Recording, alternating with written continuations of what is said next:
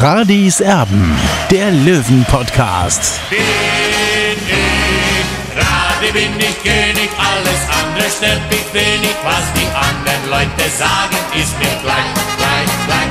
Bin ich Radi, ja, ja, ja, bin ich König, ja, ja, ja, und das Spielfeld ist mein Königreich.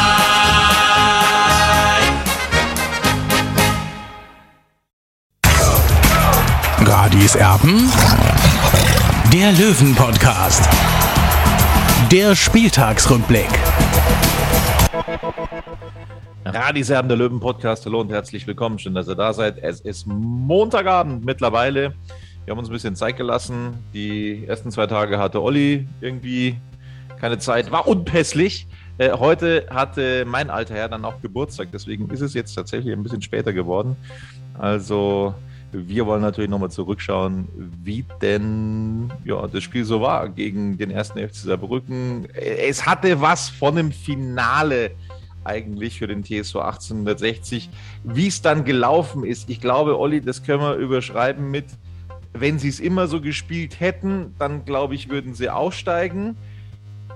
Aber das Ergebnis oder die Entscheidungen des Schiedsrichters haben natürlich äh, gegen Saarbrücken eine Rolle gespielt und das war das Bittere an diesem Spiel. Ja, Tobi, es war sehr, sehr ärgerlich, denn im Grunde haben wir eine gefüllte Niederlage kassiert, äh, eben wenn du in der Nachspielzeit äh, einen Gegentreffer kassierst und vor allem auch so, ja, dann, dann ist es wirklich, äh, sagen wir, ein, ein, Faustschlag ins Gesicht, äh, muss man schon fast sagen, weil das tut richtig weh und ich habe auch wirklich Tage gebraucht, um das jetzt erstmal zu verdauen, denn für mich war das eigentlich schon die Entscheidung in der Aufstiegsfrage, weil jetzt wird es verdammt schwer. Du hast sechs Punkte Rückstand auf Braunschweig, natürlich haben die schon ein Spiel mehr und auch das viel bessere Torverhältnis. Aber das ist kaum noch machbar oder zu schaffen. Eben, du musst eigentlich aus meiner Sicht alle sechs Spiele gewinnen. Ja, das ist außer Frage. Ich habe den Tabellenrechner angeworfen. Du musst eigentlich tatsächlich wirklich alle verbleibenden Spiele gewinnen. Du darfst keine Punkte mehr abgeben. Ansonsten äh, wird das nichts mehr. Auch Platz 4 ist sehr, sehr weit weg äh, für den TSV 1860. Jetzt schauen wir nochmal kurz auf das Spiel zurück. Und da muss ich auch erstmal sagen, ja, also wir sind natürlich auch immer mit dabei, ähm, dass wir den Finger heben, wenn ein Schiedsrichter nicht gut pfeift.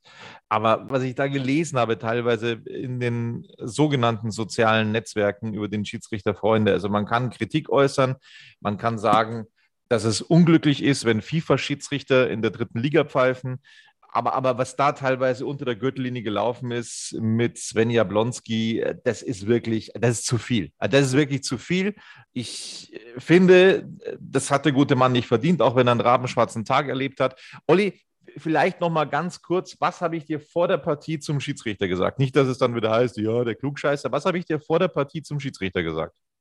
Ja, du hast halt gesagt, ähnlich wie es damals eben in Ding war, in Ingolstadt, wo wir 3-1 verloren haben, dass es halt ein Problem geben könnte, eben weil die Schiedsrichter in der Bundesliga oder auf, auf internationaler Ebene ganz anders geschult sind mit dem VAR und äh, genau das hat sich bewahrheitet super Mann. Ich habe den ja auch kennengelernt, kurz äh, vor dem Spiel, vor dem Anpfiff. Ich habe kurz mit ihm gesprochen, mit Sven Jablonski, sehr sympathischer Mensch.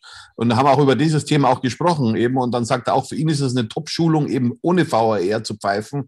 Und leider ist es dann in die falsche Richtung gegangen. Äh, es tut mir auch ein bisschen leid, weil er, er war sehr sympathisch bei diesem Kurzgespräch eben vor dem Anpfiff im Grünwalder Stadion. Und äh, er hat leider die eine oder andere Situation falsch eingeschätzt. Ja, wir sind auch bei der einen oder anderen Situation tatsächlich uneinig. Ähm, es gab zwei Elfmetersituationen in Halbzeit 1 für den TSV 1860, wo der äh, Pfiff dann jeweils ausgeblieben ist. Es gab ein Handspiel eines Saarbrückers im eigenen Strafraum, wo der Oberarm angelegt ist, aber der Unterarm sich eben bewegt und die Hand zum Ball hingeht. Für mich eine eindeutig aktive Bewegung zum Ball. Für mich noch viel deutlicher als das Handspiel äh, von Morgalla in Mannheim, das zum Elfmeter geführt hat. Für mich ein eindeutiger Elfmeter. Für mich auch ein Elfmeter, den ein VAR, ähm, glaube ich, überprüfen hätte lassen.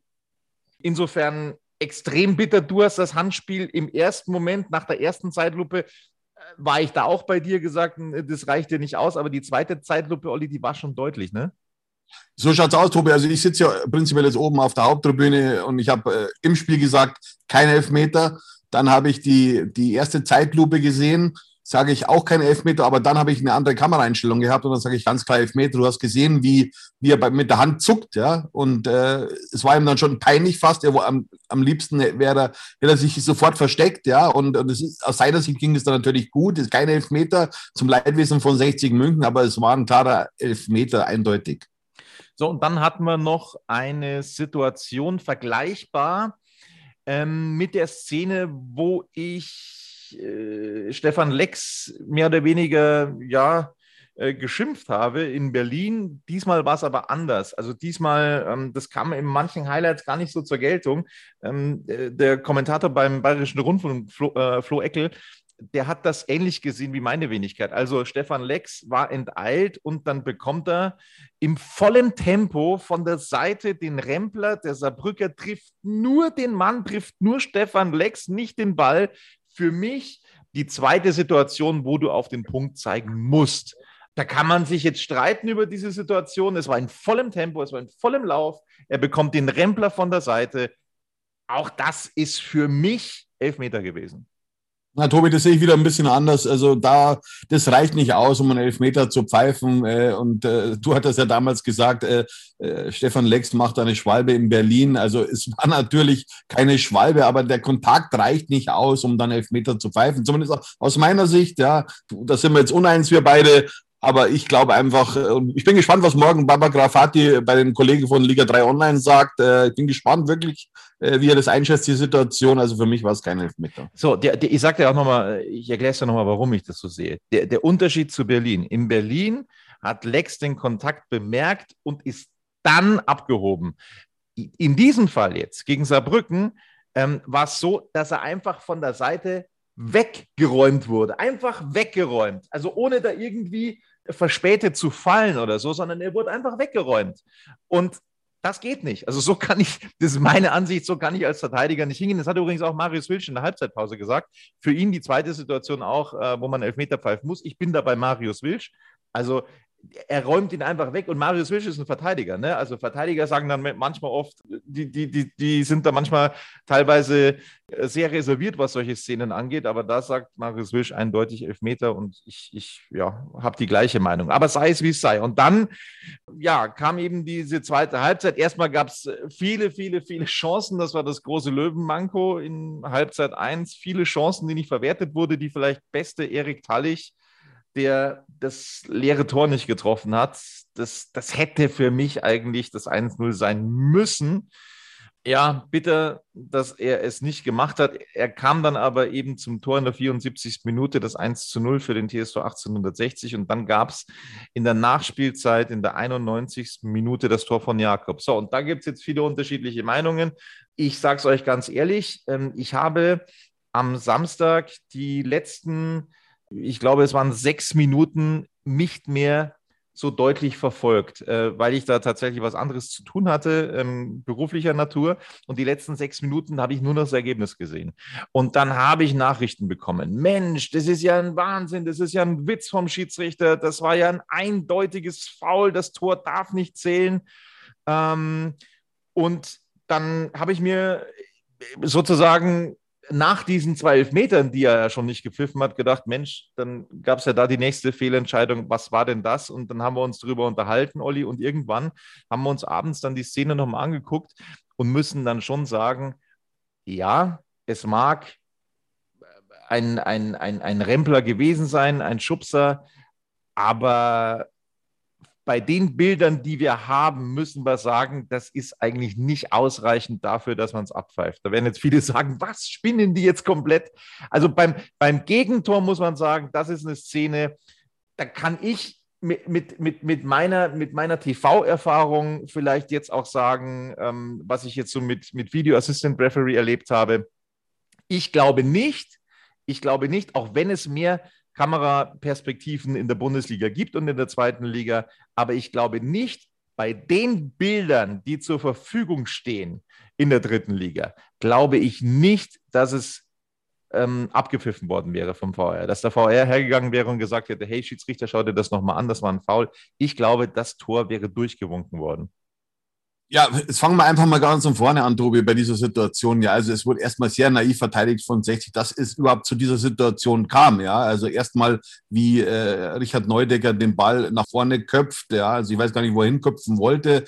Dann äh, geht eben äh, Yannick Deichmann, äh, versucht zu grätschen bei der Flanke, war auch nicht unbedingt erste Sahne, sage ich mal so. Normal, wenn er stehen bleibt, dann passiert gar nichts. Äh, dann gibt es vielleicht noch eine, noch eine Ecke äh, und, und, und äh, ja, und, und, und dann eben kommt die Flanke. Und dann muss man schon sagen, dass, dass Fabian Greilinger, also beim, im ersten Moment hätte ich gesagt, ja, äh, das ist klarer Freistoß äh, für 60 München. Und dann habe ich meine Szene immer öfters angesehen, beziehungsweise fünf bis zehn Mal. Und dann muss ich schon sagen, äh, dass Fabian Greilinger schon sehr leicht fällt. Ja, und ich weiß nicht, ob so ein Kontakt ausreicht, um dann eben einen Freistoß zu pfeifen. Da wäre mich jetzt äh, die Löwenfans vielleicht geißeln, keine Ahnung. Aber man muss auch nochmal dazu sagen, Olli, das ist auch überhaupt kein Vorwurf an Fabian Greilinger. Dass dann Kontakt war, überhaupt keine Frage. Aber Fußball ist ja kein körperloser Sport. Ja? Also Fußball ist kein körperloser Sport. Und wenn ein Kontakt stattfindet und jemand fällt, heißt das nicht automatisch, dass das ein Foul ist. Das ist der Punkt. Also das ist kein Vorwurf an Fabian Greilinger, sondern wir müssen einfach sagen, es war nicht so deutlich, wie es die Löwenfans vielleicht in der Aufregung empfunden haben. Ja, so schaut's aus, Tobi. Er ist vor allem auch nach vorne gefallen. Da würde ich zuerst sagen, ja, es war ein klares Foulspiel, aber dann sieht man sich die Situation mehrmals an, ja. Und dann muss ich sagen, das reicht nicht aus, Freunde. Leider, ja. Äh, und, und dann ist halt eben dieses Tor passiert. Ich glaube mal, als Beispiel, wenn jetzt ein, robuster Stürmer da gestanden wäre anstelle von Fabian Greilinger, dann wäre diese Situation nicht so passiert. Ich meine, das ist auch, sage ich mal, ein bisschen seiner, seiner Jugend geschuldet, äh, dass er hier einfach nicht, nicht die optimale Körperspannung hat. Er hat ein überragendes Spiel gemacht, Fabian Greilinger. Ja. Muss ich sagen, Chapeau, hätte ich nicht erwartet. Aber hier hat er leider die Körperspannung nicht gehabt, die er gebraucht hätte, um die in dieser entscheidenden Situation eben äh, zu klären oder ja, oder einfach stark zu bleiben vom Körper her. Und ja, also ich sage einfach so, wenn, wenn, wenn ein robuster Spieler da gestanden wäre, dann wäre dieses Tor nicht passiert. So sieht das aus. Jetzt, wir, wir haben das schon mal, ich glaube, das eine oder andere Mal besprochen, Olli. Also ich halte tatsächlich auch von den FIFA-Schiedsrichtern, die wir haben in unserem Land, sehr, sehr viel. Ich glaube nur, dass sie einfach diese, diese Doppelfunktion nicht mehr hinbekommen, weil du im Zweifel in der Bundesliga einfach viel, viel, viel, viel laufen lässt und in der zweiten Liga, weil der Videoassistent, der wird sich schon melden, wenn irgendwas nicht passt. Übrigens auch bei Abseitssituationen, äh, dass da die Assistenten ganz lang nicht winken und dann eingesagt bekommen, du heb mal bitte nochmal nachträglich das Fähnchen, weil das war jetzt Abseits. Also das ist, das ist eine andere Welt. Das muss man mittlerweile so festhalten. Und wir haben es ja schon einige Male besprochen. Klar, in der dritten Liga, da gibt es nicht so viele Kamerapositionen, da gibt es nicht so viele Kameras im Stadion wie in der zweiten Liga oder in der Bundesliga. Ja, aber mit den Mitteln, die zur Verfügung stehen. Ich finde dennoch, dass man sich bitte, bitte, bitte beim Deutschen Fußballbund Gedanken machen sollte, vielleicht irgendwie eine kostengünstige VAR-Lösung hinzuzimmern für die neue Saison. Es, es würde einfach der Gerechtigkeit gut tun, in dieser Liga noch dazu bei einem Verein wie 60 München, der äh, ja, zu den, zu den äh, Mannschaften gehört, die wirklich äh, teilweise ja, am schlechtesten wegkamen in, in, in diesem Zusammenhang, die da wirklich großes Pech hatten. Also ich finde schon, dass es eine Lösung geben könnte. Mein Vorschlag bitte an alle äh, Entscheidungsträger ist einfach der, dass man sagt, hey, man braucht keinen Kölner Keller, braucht man nicht. Man braucht auch nicht einen Video Assistant Referee, einen Assistent des Video Assistant Referees und dann ist ja noch einer mit dabei, der da sitzt und irgendwelche Technik bedient. Es bräuchte einfach wirklich nur in dieser dritten Liga mit den bestehenden technischen Möglichkeiten, die eben da sind, mit diesen Kamerapositionen, die eingeschränkt sind, einfach nur einen zusätzlichen Mann, der im Ü-Wagen sitzt. Der Ü-Wagen steht vor jedem Stadion und da ist noch ein Platz, ein zusätzlicher drin, bin ich mir sicher. Da kann man dann noch einen äh, offiziellen reinsetzen und verkabelt sind die Herren ohnehin schon die Assistenten und der Schiedsrichter und dann ist noch einer zusätzlich verkabelt. Und ich glaube, das wäre jetzt auch nicht ein, ein brutaler Kostenfaktor, wenn man da einfach in den Ü-Wagen einen setzen würde. Was verdient ein Schiedsrichter in der dritten Liga? 750 Euro pro Partie. Das ist zumindest mein letzter Stand. Korrigiere mich bitte, Olli, wenn ich mich täusche. 750 Euro ein Schiedsrichter. Die Assistenten bekommen die Hälfte. Ich glaube nicht, dass es ein ganz großer Kostenfaktor wäre, wenn man alle zwei Wochen einen VAR im Ü-Wagen nochmal zusätzlich zahlen sollte. Ich glaube, das würde der Gerechtigkeit einfach gut tun. In rund 40 Folgen habt ihr mich jetzt schon sagen hören, I want to tell you about the Beatles. Ich habe euch die Geschichten zu ihren Alben und ihren Songs erzählt, euch ihre wichtigsten Wegbegleiter und Vertraute vorgestellt und natürlich die Orte, die für die Bandgeschichte eine wichtige Rolle spielten. Habt ihr die drei bisherigen Staffeln schon durchgehört? Nein? Na, worauf wartet ihr dann noch? Rein in den Podcatcher eurer Wahl und einfach mal losgehört. Und folgt gerne auch unserem Instagram-Kanal iwtty-Beatles Podcast. Ja, Tobi, das hast du jetzt schön gesagt. Ich sehe es auch so. Der DFB sagt ja immer, es ist eine Profiliga. Dann muss, muss sie auch danach leben. Ja, und dazu gehört auch aus meiner Sicht auch der VAR. Vor allem deswegen, es steht so viel Geld auf dem Spiel. Ja, man muss sich das mal überlegen. Ja, wenn 60 jetzt in die äh, zweite Liga aufsteigen würde, dann wird es acht Millionen Euro mehr Fernsehgelder geben. Ja, und das ist halt einfach nicht mehr Amateurfußball, wo es um zwei Wurstzimmern geht und, und, und um Fahrgeld. Ja, sondern da geht es wirklich ums große Business. Klar nicht so wie jetzt in der zweiten und in der ersten Liga. Das ist auch klar diese dritte Liga war ja früher eigentlich angedacht als Nachwuchsrunde sozusagen, ja. Und dadurch, dass es so viele äh, Traditionsvereine falsch wirtschaften, ist diese dritte Liga jetzt brutal spannend, ja. Und da geht es um so viel Geld. Deswegen mache ich mich auch dafür stark jetzt. Ja, ich habe zwar nichts zu sagen, aber, aber dieser VR muss unbedingt in, sage ich mal, in limitierter Version in der dritten Liga eingeführt werden, damit auch, sage ich mal, dass, dass man näher an der zweiten Liga dran ist, ja, dass sich auch dann die Schiedsrichter, ist auch für die Schiedsrichter eine, deutliche äh, Erleichterung dann eben auch und, und die Vereine, die werden es dann eben auch danken. Und nochmal für alle, äh, vielleicht auch äh, Manager, Geschäftsführer in der dritten Liga, die jetzt das, das vielleicht auch hören sollten, was auch immer. Nochmal, Klar, der Video Assistant Referee hat aus meiner Sicht für mehr Gerechtigkeit gesorgt. Es gibt Situationen, wo auch mit dem, mit dem VAR vieles schief läuft. Äh, ich denke an das erste VAR-Spiel mit Löwenbeteiligung der Geschichte im DFB-Pokal.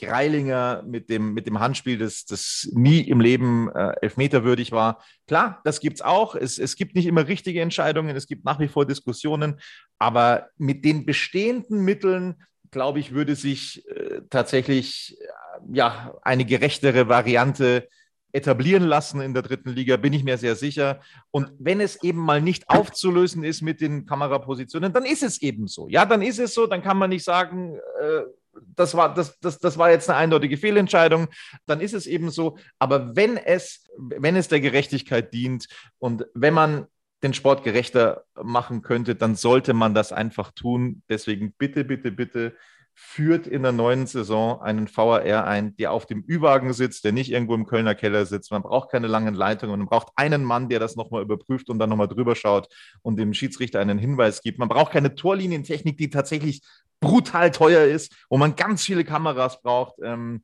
das braucht man nicht in der dritten Liga. Das ist, das ist so, ein, so, ein, so ein zusätzliches technisches Ding, das man dann in der zweiten Liga eben oder ab der zweiten Liga hat. Aber äh, darauf kann man in der dritten Liga verzichten. Aber ein zusätzlicher Mann, der drüber schaut, das würde der Sache wirklich weiterhelfen und die dritte Liga, da wird es dann gerechter zugehen. Also das nochmal mein Appell an alle, die da eventuell was zu sagen haben. Jetzt kommen wir zur Spielbewertung oder zur Spielerbewertung der Löwen an diesem Samstagnachmittag.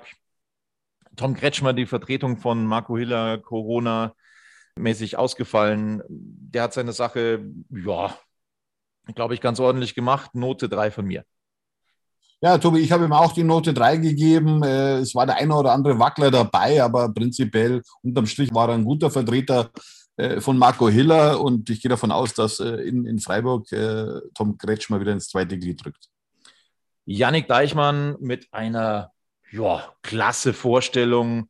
War wirklich einer der sehr, sehr engagierten Spieler an diesem Nachmittag. Hat mir sehr gut gefallen. Ähm, so bitte öfter Note 2. Ja, Tobi, ich habe ihm auch die zwei gegeben. Allerdings, äh, jetzt so ein bisschen im Nachgang würde ich sagen, ich kann ihm eigentlich nur die drei geben. Ich habe mich natürlich für die zwei entschieden, weil das war sofort nach dem Schlusspfiff. Denn er hat eben bei dieser entscheidenden Flanke, hat er nicht wirklich souverän ausgesehen. Ja, er geht auf den Boden und verliert dadurch den Zweikampf. Wenn er stehen geblieben wäre, dann wäre die Flanke auch nicht so zustande gekommen. Deswegen muss man ihm eigentlich eine drei geben. Ich habe mich nach dem Spiel für die zwei entschieden, aber ja, wie gesagt, ich habe eine schlechte Sicht auch von oben, dass man das nicht so sehen kann mit dem Pfosten im, im, im, vor dem Gesicht beziehungsweise vor, vor der Linse. Ist nicht optimal, aber jetzt im Nachgang würde ich ihm eben eine 3 geben. Aber ich habe mich nach dem Spiel eben für die 2 entschieden gehabt. Bei zwei Spielern, ähm, ja, da bin ich aus dem Schwärmen eigentlich gar nicht mehr rausgekommen. Zum einen der Steinhardt-Vertreter Fabian Greilinger. Ich glaube, es war das dritte Mal insgesamt, dass er auf der Linksverteidigerposition gespielt hat.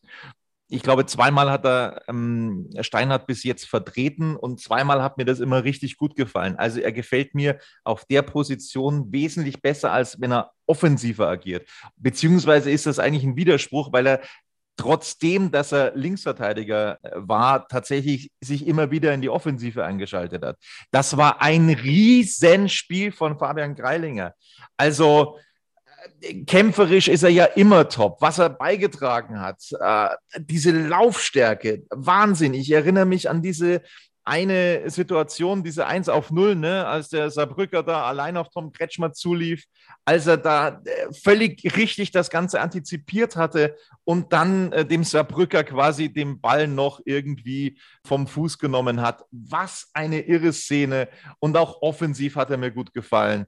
Eine super Leistung von Fabian Greilinger, deswegen Note 1. Ja, Tobi, ich habe ihm auch die Eins gegeben, Fabian Greilinger. Ich hätte nicht gedacht, dass er zu so einer Leistung imstande ist. Er hat das wirklich überragend gemacht. Also wirklich, er war ein richtiger Giftpilz auf dem Platz. Ja, also der war im roten Bereich, äh, muss man ganz klar sagen. Also der hat wirklich alles gegeben, da, damit 60 dieses Spiel für sich entscheidet. Hat am Ende leider nicht gereicht. Der war dann auch ein bisschen die unglückliche Figur sozusagen, weil er da eben zusammengesackt ist äh, vor dem 1 zu 1. Aber trotzdem, äh, nichtsdestotrotz, Note 1 für ihn. Das war wirklich ein klasse Auftritt und ich hoffe, dass der Trainer ihn auch nächste Woche dann oder beziehungsweise am Sonntag dann in Freiburg auch wieder auf der Position auflaufen lässt. Innenverteidiger.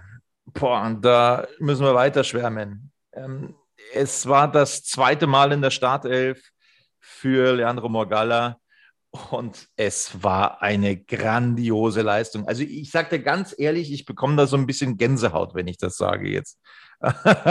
also da läuft mir wirklich ein Schauer runter, weil das ist aus meiner Sicht das größte Talent des TSV 1860 München in den letzten fünf, sechs Jahren.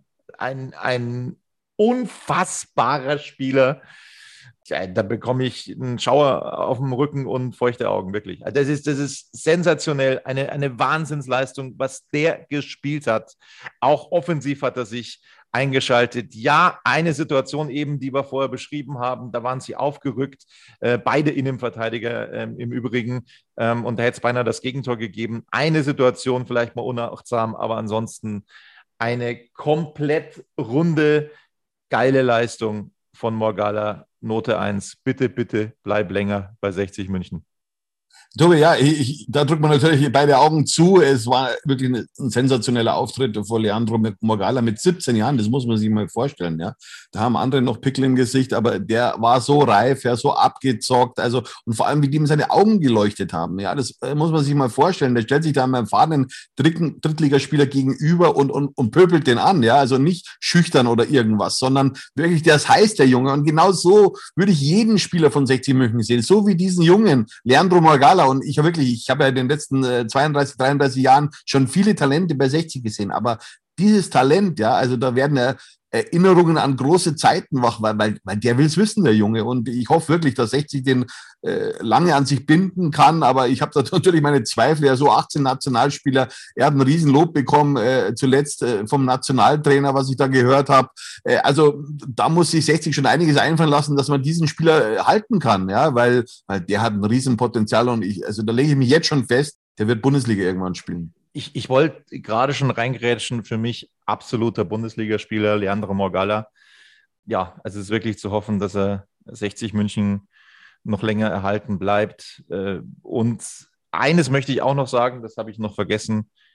ich möchte den jetzt jedes Mal von Anfang an sehen. Also der, der hat sich für mich, der hat sich für mich am Samstag etabliert äh, mit seinen 17. Eine unfassbare Leistung. Sein Nebenmann Semi Belka hier hat das auch äh, tatsächlich ordentlich gemacht. Äh, natürlich nicht ganz so stark wie Leandro Morgalla. Äh, da brauchen wir nicht drüber reden. Ein Rückpass wäre beinahe ins eigene Tor gegangen. Er wirkt einfach in einigen Situationen, das haben wir schon öfter besprochen, immer wieder mal ein bisschen nervös. Semi Belka hier von mir bekommt er die Note 3. Ja, ich habe Semi Belka hier auch die Note 3 gegeben. Eigentlich hat er einen guten Abwehrchef gemacht jedoch die ein oder andere kleine Unsicherheit dabei gehabt, äh, eben exemplarisch eben dieser, dieser schlechte Rückpass, äh, der ja fast zum 0 zu 1 geführt hätte, also da haben nur Zentimeter gefehlt. Also das wäre es natürlich gewesen, wenn 60 mit so einem Eigentor aus, aus 35, 40 Metern mit 0 zu 1 in Rückstand geraten wäre. Also Gott sei Dank ist der Ball knapp vorbeigegangen am, am, am, am Tor, äh, aber da wirklich, da habe ich schon schlucken müssen. Zalga auf der Bank, also der ging ja angeschlagen sozusagen in diesen Spieltag, deswegen war er nur auf der Bank. Aber nochmal, also die beiden Innenverteidiger dürfen gerne so wieder auflaufen. Ich glaube, dass auch das nicht schlecht aussehen würde, Morgalla und Lang nebeneinander. Ich glaube, das wird auch gut funktionieren, aber das nur ganz nebenbei. Ich glaube, da braucht man sich jetzt für die nächste Saison nicht die allergrößten Sorgen machen. Also mit, mit der Konstellation finde ich das echt gut defensiv. Dann äh, bin ich mal gespannt, was es so rund um die Sechserposition geben wird nächstes Jahr. Ich glaube nicht, dass Dennis Dressel nächstes Jahr noch beim TSV 1860 spielt. Es hat für mich so etwas wie, hm, naja, er hat sich gegen 60 entschieden, er wird den Verein verlassen, dann bringen wir ihn auch nicht mehr. So wirkt das auf mich, weil es einfach unfassbar seltsam ist, dass er jetzt wirklich nicht mehr von Anfang an spielen darf, dass er in der 94. Minute eingewechselt wird. Also das ist total komisch. Das irritiert mich. Es hat für mich sowas von, naja, wir wollen die Mannschaft schon mal irgendwie einspielen lassen und da hat Dennis Dressel jetzt äh, keinen Platz mehr, weil er ohnehin geht. Das ist so meine Vermutung. Deswegen auf der 6 äh, Quirin Moll und der hat da wirklich den Chef im Mittelfeld gemacht. Das war eine ganz starke Vorstellung von Firin Moll. Äh, ja, also nach seiner schweren Verletzung letztes Jahr kommt er jetzt tatsächlich hinten raus in dieser Saison richtig in Fahrt. Äh, ich habe nicht mehr damit gerechnet, dass das so funktioniert, aber jetzt läuft es wieder bei Quirin Moll, Note 2. Ja, ich habe Quirin mal auch die zwei gegeben. Also, Tobi, ich habe schon damit gerechnet, dass er wieder zu alter Form äh, aufläuft. Quirin Moll, äh, denn er hat ja Qualität. Er ist in der dritten Liga ein Unterschiedsspieler, wenn er gesund ist. Er lebt für den Fußball, wenn man sich seinen Körper anschaut. Also äh, das schaut nicht aus wie ein 30-Jähriger, der eine Dreier vorne dran hat, sondern eher wie, wie, wie ein Zweier. Ja, also der, der ist topfit, der Junge. Und ich gönne es ihm auch absolut, dass er wieder zurückgekommen ist, weil die Zweifel wurden schon zuletzt groß in den letzten Monaten, auch von Trainer Michael Kölner, äh, der im Trainingslager gesagt hat, äh, in der Vorrunde ist er teilweise wie ein Roboter rumgelaufen. Also das sehe ich jetzt nicht, ja. Und er ist brutal wichtig, haut in jeden Ball rein. Und er ist ganz, äh, für mich ein Profilspieler von 60 Minuten. Was hast du ihm für eine Note gegeben? Zwei. Note 2, gut. Also, dann sind wir bei Erik Tallich. Äh, da sind wir nicht einer Meinung. Ich, ich kreide ihm einfach so diese vergebene Chance aus der ersten Hälfte an. Als er das leere Tor nicht getroffen hat, war das eine Riesenchance, als er den Ball da am Kreuzeck vorbeizirkelt. Also, wenn das Tor trifft, dann steht es 1-0 für 60 München, glaube ich. Und äh, das, das war halt eine, eine ganz dicke Chance. Ja, er hat das Tor gemacht. Ja, es ist auch weiterhin ansteigende Form bei Erik Tallich erkennbar es ist eine gute 3, die ich ihm gebe, aber zu einer 2 reicht es nicht mehr. Ja, Tobi, du hast die Situation angesprochen. Klar äh, kann man die machen, aber ist ja noch ein Torwart drin und kein schlechter Torwart eigentlich, ja. Und er war sehr fleißig für mich und eigentlich war, wie er dann das Tor macht, war die Situation eigentlich schon vorbei, denn aus dem Stand zu schießen, ja, äh, und da ist ja auch ein guter Torwart drin mit Batz, ja. Hätte ich nicht damit gerechnet. Für mich war es auch ein bisschen ein Torwartfehler weil die Situation war eigentlich schon vorbei. Äh, und, und dann bringt er den Ball aufs kurze Eck. Und, und für mich war es ein halber Torwartfehler. Äh, ich gebe trotzdem äh, Erik Talik die Note 2. Ja, was hinter den Kulissen so passiert bei 60 München, das weiß man jetzt nicht immer hundertprozentig. Ähm, Nochmal bei Dennis Dressel, ich sehe ihn eigentlich leistungstechnisch vor einem Merve Biancardi. Biancardi das ist die Abschiedsvorstellung, die er gibt jetzt in den letzten Spielen. Und es hat mich auch am Samstag wirklich nicht vom Hocker gerissen. Seine Leistung, das reicht bei mir nur zu einer Note 4. Ja, äh, er hat sich sozusagen immer ein bisschen zurückgehalten in dem Spiel, ist schon richtig, aber ich sage prinzipiell, das Kollektiv war für mich sehr stark von der Leidenschaft her, ja. Und das zählt für mich auch immer brutal, wenn ich dann sehe, sie, sie wollen äh, sich mehr oder weniger revanchieren für die letzten zwei Pleiten in der Liga in Mannheim mit dem 0 zu 3 und dann in Hauptstadt nach Elfmeterschießen 3 zu 4 ausgeschieden. Äh, und da hat man schon gemerkt, der Trainer hat die Mannschaft wirklich top eingestellt, ja. Und da können alle dazu, ja. Äh, nicht nur einer, zwei oder drei, sondern alle. Und, und, und wirklich, und es sind alle an die Grenzen gegangen. Natürlich hat er in der Offensive nicht so performt, wie wir uns das wünschen. Äh, aber trotzdem hat er seinen Dienst getan. Ich gebe ihm trotzdem die Note 3. Für ihn eingewechselt in der 87. Minute der Kollege Niki Lang ohne Bewertung. Richard Neudecker, bei dem sind wir angekommen. Ja, es, es, es, war, es war ordentlich, es war aber jetzt keine gute äh, Vorstellung und, und für mich jetzt auch nicht äh, eine Bewerbung für einen neuen Vertrag. Da können wir die alte Platte auflegen. Note 3 von mir.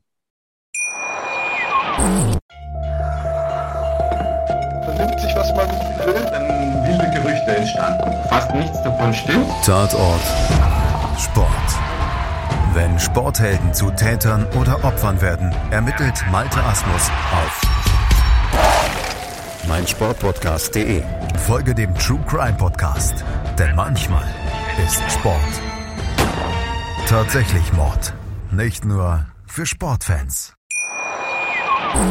Ja, Tobi, das sehe ich ähnlich wie du. Und vor allem, was mir nicht gefallen hat, war eben dieser Klärungsversuch mit dem Kopfball, wo dadurch dann eben auch das 1 zu 1 entstanden ist dann. Ja, aber das war äh, fahrig, wie er da geklärt hat. Er hat auch keine Körperspannung gehabt. Ja, äh, und so ist dann eben dieses 1 zu 1 auch entstanden. Also er war Nummer eins in der Fehlerkette. Ja, ärgerlich. Äh, und, und Richard Neudecker erwarte ich einfach auch, dass er mit seinen technischen Möglichkeiten auch mal die Gegner ausspielt. Und das war viel zu selten jetzt am, am Samstag und deswegen die Note 3 für ihn. In der 94. Minute kam Dennis Dressel für ihn in die Partie. Lex, äh, das ist der nächste Kandidat, äh, der Kapitän am Samstag. Boah. Ja, kämpferisch okay. Mm, aber die ganz großen Szenen hatte er sicher nicht. Korrigiere mich, wenn ich was Falsches sage. Auch da habe ich mir ein bisschen mehr erwartet, Note 3. Ja, äh, Stefan Lex hatte nicht die großen Lichtblicke die eine Elfmetersituation aus deiner Sicht, für mich war es wie gesagt kein Elfmeter. Äh, ansonsten erwarte ich mir einfach von Stefan Lex viel, viel mehr. Er, er macht ja viel Räume prinzipiell, aber das habe ich jetzt äh, nicht so gesehen. Er war ein bisschen unglücklich, ist nicht in diese Situation reingekommen, die er eigentlich bräuchte. Und ich habe es äh, vor ein paar Wochen mal zu dir gesagt, Tobi, für mich zählen äh, gute Stürmer nur, wenn sie auch in den entscheidenden Spielen treffen. Ich will jetzt nicht äh, Stefan Lex oder Marcel Bär absprechen, dass sie nicht die Qualität für die dritte Liga haben, ja, aber für mich ist es auch entscheidend, wenn du in den entscheidenden Spielen triffst, in den wichtigen Spielen, ja, und das war eben am Samstag leider nicht der Fall. In der 82. Minute wurde Kevin Goden eingewechselt für ihn. Dann äh, sind wir bei Marcel Bär. Auch das ähnlich wie bei Stefan Lex. Erstmal Glückwunsch dem frisch gebackenen äh, Papa Marcel Bär. Mm, aber auch das war ja, jetzt eine durchschnittliche Vorstellung, Note 3. Ja, ich habe es ja vorhin gerade bei, bei Stefan Lex gesagt, eben die Vorarbeit, die war top, da war eigentlich die Situation schon vorbei. Da hat er sich gut mit dem Körper durchgesetzt, äh, hat den Verteidiger abgeschüttelt, also hat der Verteidiger natürlich auch nicht gut gemacht, muss man auch sagen, ja, äh, weil er konnte eigentlich gar nichts machen, das Tempo war schon wieder raus, ja, und dann drückt er ihn einfach weg mit der Schulter, das hat äh, Marcel Bier sehr, sehr gut gemacht und dann hat er eben den freien Erik Talik gesehen, kurze Zeit später zappelt er dann am Ball im Tor. Also hat einen Assistpunkt für sich äh, gebucht, aber sie, sonst hat er nicht die großen Momente. Note 3. Ja, die Szene hat er tatsächlich echt gut gelöst. Das ist völlig richtig. Jetzt können wir drüber reden, Olli. Zum einen habe ich in den sozialen Netzwerken gelesen und ich kann da auch jetzt nicht widersprechen. Ich habe gelesen in An- und Abführung, Mensch, der Kölner, Jetzt wechselt er wieder die komplette Offensive aus, bringt nur Defensive und wieder bringen wir es nicht über die Zeit. Zitat ja. Ende. Tobi, was soll ich dazu sagen? Wenn er nicht auswechselt, dann heißt es, wieso wechselt der Kölner nicht aus, äh, damit er ein bisschen Zeit von der Uhr nimmt? Also das kann man drehen und wenden, wie man will. Ich finde, äh, da machen sich die User zu einfach oder die Fans zu einfach, äh, um sich dann darüber zu beschweren das Problem bei 60 München ist, dass die Bank einfach nicht die Breite hat von der Qualität her, dass man das Niveau nicht halten kann bzw. verbessern kann. Das sehe ich einfach bei 60 München nicht und das ist mein Thema seit zwei Jahren oder unser Thema seit zwei Jahren und ich hoffe, dass 60 seine Kaderpolitik in Zukunft anders äh, filtert. Eilmeldung, Eilmeldung.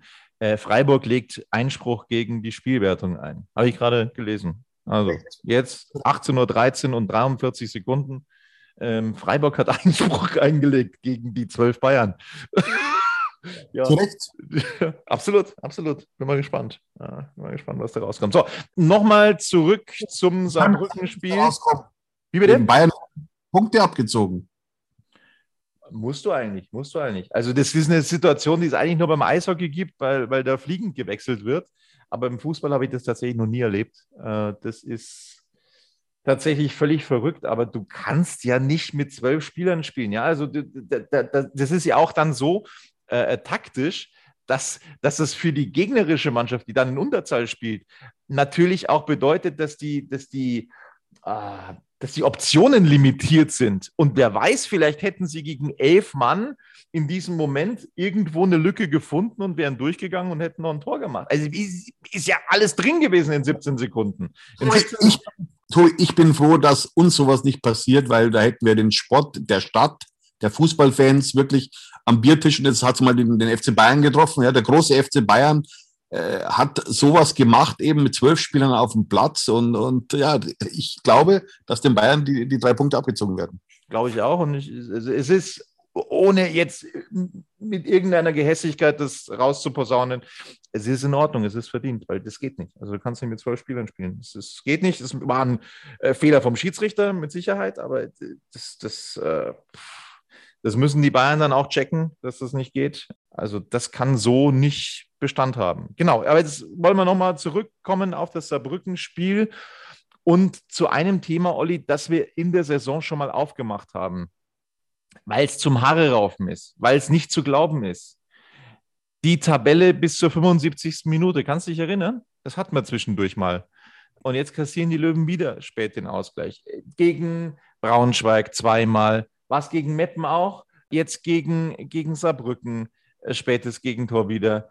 Was, was ist in diesen letzten verdammten Minuten nur los? Was hat diese Schlussphase, diese Schlussviertelstunde plus Nachspielzeit 60 München das Punkte gekostet in dieser Saison. Es passt ja auf keine Kurhaut mehr. Das gibt's doch nicht.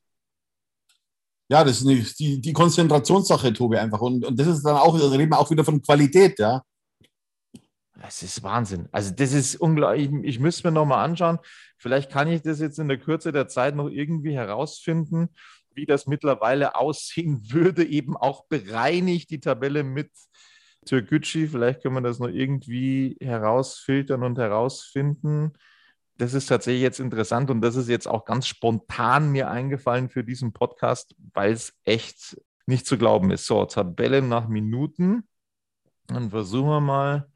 Das Ganze, versuchen wir das Ganze mal bis zur 75. Minute anzeigen zu lassen. 60 wäre Vierter. 60 wäre Vierter, du hast völlig recht. 55 Punkte, zwei Punkte hinter Eintracht Braunschweig. Jo, echt, echt bitter. Das ist richtig bitter für 60 München. Ähm, und das ist schon irgendwo so, so kann das ein Ansatz sein für Michael Kölner in der Arbeit? Ich möchte jetzt gar nicht großartig kritisieren, weil sie prinzipiell, wie sie es gespielt haben, das war echt gut. Und da muss man echt sagen, ja, also so bitte, so bitte dann die ganze Saison und dann, dann gehst du hoch. Das, dann, das ist klar, weil wenn du so spielst, die ganze Saison gegen jeden Gegner, dann kann es nur hochgehen. Ähm, und dann, dann ist es auch völlig egal, wenn du, wenn du, wenn du so ein, so ein scheiß Tor dann mal, mal fängst, äh, hinten raus, dann ist es auch völlig wurscht. Äh, das Auftreten, das, das ist das Entscheidende. Aber wie kann Michael Kölner äh, da arbeiten, dass man, dass man da hinten raus die Konzentration nicht verliert? Das ist echt schwer. Was machst du da als Trainer? Tobi, da muss ich allerdings sagen, zu dieser, dieser Tabelle eben bis zur 75. Minute, da ist Türkgücüm noch dabei, deswegen zählt, kann die eigentlich gar nicht zählen, aber so Transfermarkt.de hat eben die Tabelle bis zur 75. Minute 60 auf Platz 4 mit 55 Punkten, aber Türkgücü ist ja eben auch noch mit dabei. Jo, aber nochmal äh, zurück zu meiner Frage, was kannst du als Trainer da machen mit, dieser, mit diesen Konzentrationslücken hinten raus? Ja, gut wechseln. Aber, aber Tobi, da drehen wir uns im Kreis. Das ist das Thema, wenn du nicht diese Qualität auf der Bank hast, die du brauchst und vor allem auch nicht mehr diese Gier, ja. Äh, Beispiel ist Dennis Dressel, ja, der aus meiner Sicht auch schon resigniert. Du hast es ja vorhin angesprochen, ja. Äh, der sieht wahrscheinlich seine Zukunft nicht bei 60 München, sonst äh, würde er auch spielen. Der Trainer hat immer gesagt, bei mir spielt Dennis Dressel immer. Jetzt ist es offenbar doch nicht so. Also da merkst du schon, dass, dass, dass die Wege äh, von 60 und Dennis Dressel auseinandergehen. Also ich sehe Dennis Dressel seine Zukunft nicht bei 60 München. Übrigen Ergebnisse. Meppen unterliegt Wien Wiesbaden am Freitag 0 zu 4. Halle gegen Osnabrück abgesagt. Braunschweig gegen Havelse 3 zu 2. 60 gegen Saarbrücken 1 zu 1. Kaiserslautern gewinnt gegen Duisburg 5 zu 1. Ferl schlägt Freiburg 2 mit 3 zu 1. Viktoria Köln unterliegt BVB 2 0 zu 2. Am Sonntag Zwickau gegen Mannheim 1 zu 1 und am Montagabend noch die Partie Viktoria Berlin gegen Magdeburg. Magdeburg ist der Spitzenreiter mit 63 Punkten, zwei Spiele weniger als der erste FC Kaiserslautern mit 57 Punkten. Dritter Braunschweig, genauso viele Spiele wie Kaiserslautern, 55 Punkte. Das müssen wir jetzt immer dazu sagen, weil eben durch äh, die Herausnahme von Türkgücü jeder jetzt mehr oder weniger eine andere Spielanzahl hat. Saarbrücken ein Spiel weniger mit 50 Punkten, Vierter, 60 München, ebenfalls ein Spiel weniger als Braunschweig und Kaiserslautern auf Platz 5 mit 49 Punkten. Das heißt also aktuell zu Braunschweig sind es sechs Punkte, aber ein Spiel weniger. Waldhof Mannheim auf der 6, 49 Punkte, genauso viele Spiele wie 60 München, dann noch eins weniger Osnabrück, weil das eben abgesagt wurde, siebter mit 48 Punkten. Wien Wiesbaden 30 Spiele absolviert, wie 60 München, 46 Punkte. Dortmund 2 mit 30 Spielen und 44 Punkten auf der 9. Zehnter Freiburg 40 Punkte. Da lasse ich die Spielanzahl jetzt langsam weg, weil da wird es tatsächlich aus Löwensicht uninteressant. Meppen 11 mit 39. Punktgleich Zwickau auf der 12, äh, 37. Punktgleich dahinter ist Viktoria Köln, also Meppen 39, Zwickau 37, Köln 37. Halle auf der 14 mit 32, Duisburg punktgleich auf der 15, Ferl auf der 16 mit 30, Berlin auf der 17 mit 28, Kickers Würzburg 18. 24 Punkte, Havelse 19. 19 Punkte, Türkgücü abgestiegen. Das also die Tabelle.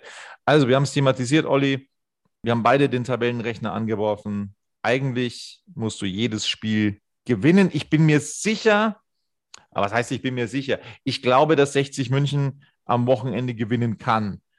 Aber ich glaube nicht, dass sie jedes Spiel noch gewinnen werden bis zum Abschluss dieser Saison. Ja, Tobi, das sehe ich ähnlich. Ich hätte mir zwar gewünscht, oder ich würde es mir wünschen, dass 60 die restlichen sechs Spiele gewinnen wird. Aber ich habe da meine Zweifel, vor allem die Gegner sind ja schon, äh, haben schon eine gewisse Kragenbreite.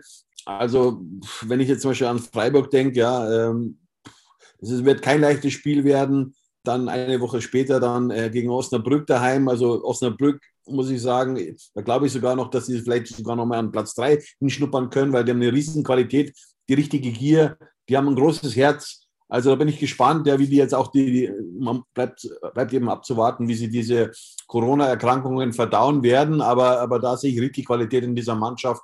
Und bei uns, ich sage mal so, wenn die Mannschaft oder wenn der Verein im Winter reagiert hätte mit, mit zwei Profilspielern, dann hätten wir um den Aufstieg äh, ein wichtiges Wort mitgesprochen, so wie es eben Michael Kölner nach diesem 1 zu 1 auch formuliert hat.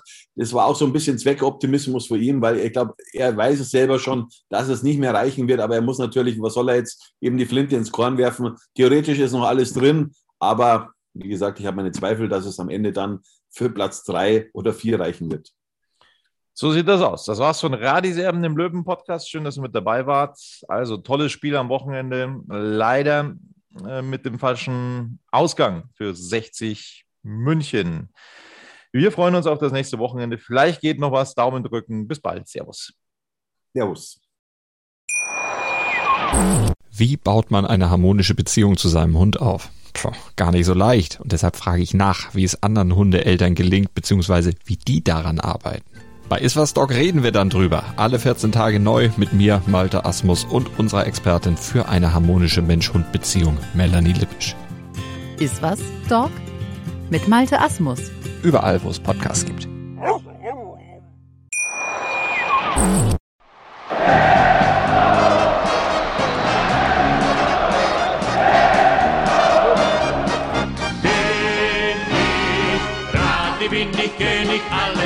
es stört mich wenig, was die anderen Leute sagen, ist mir gleich, gleich, gleich. Bin ich Rade, ja, ja, ja, bin ich König, ja, ja, ja, und das Spielfeld ist mein Königreich.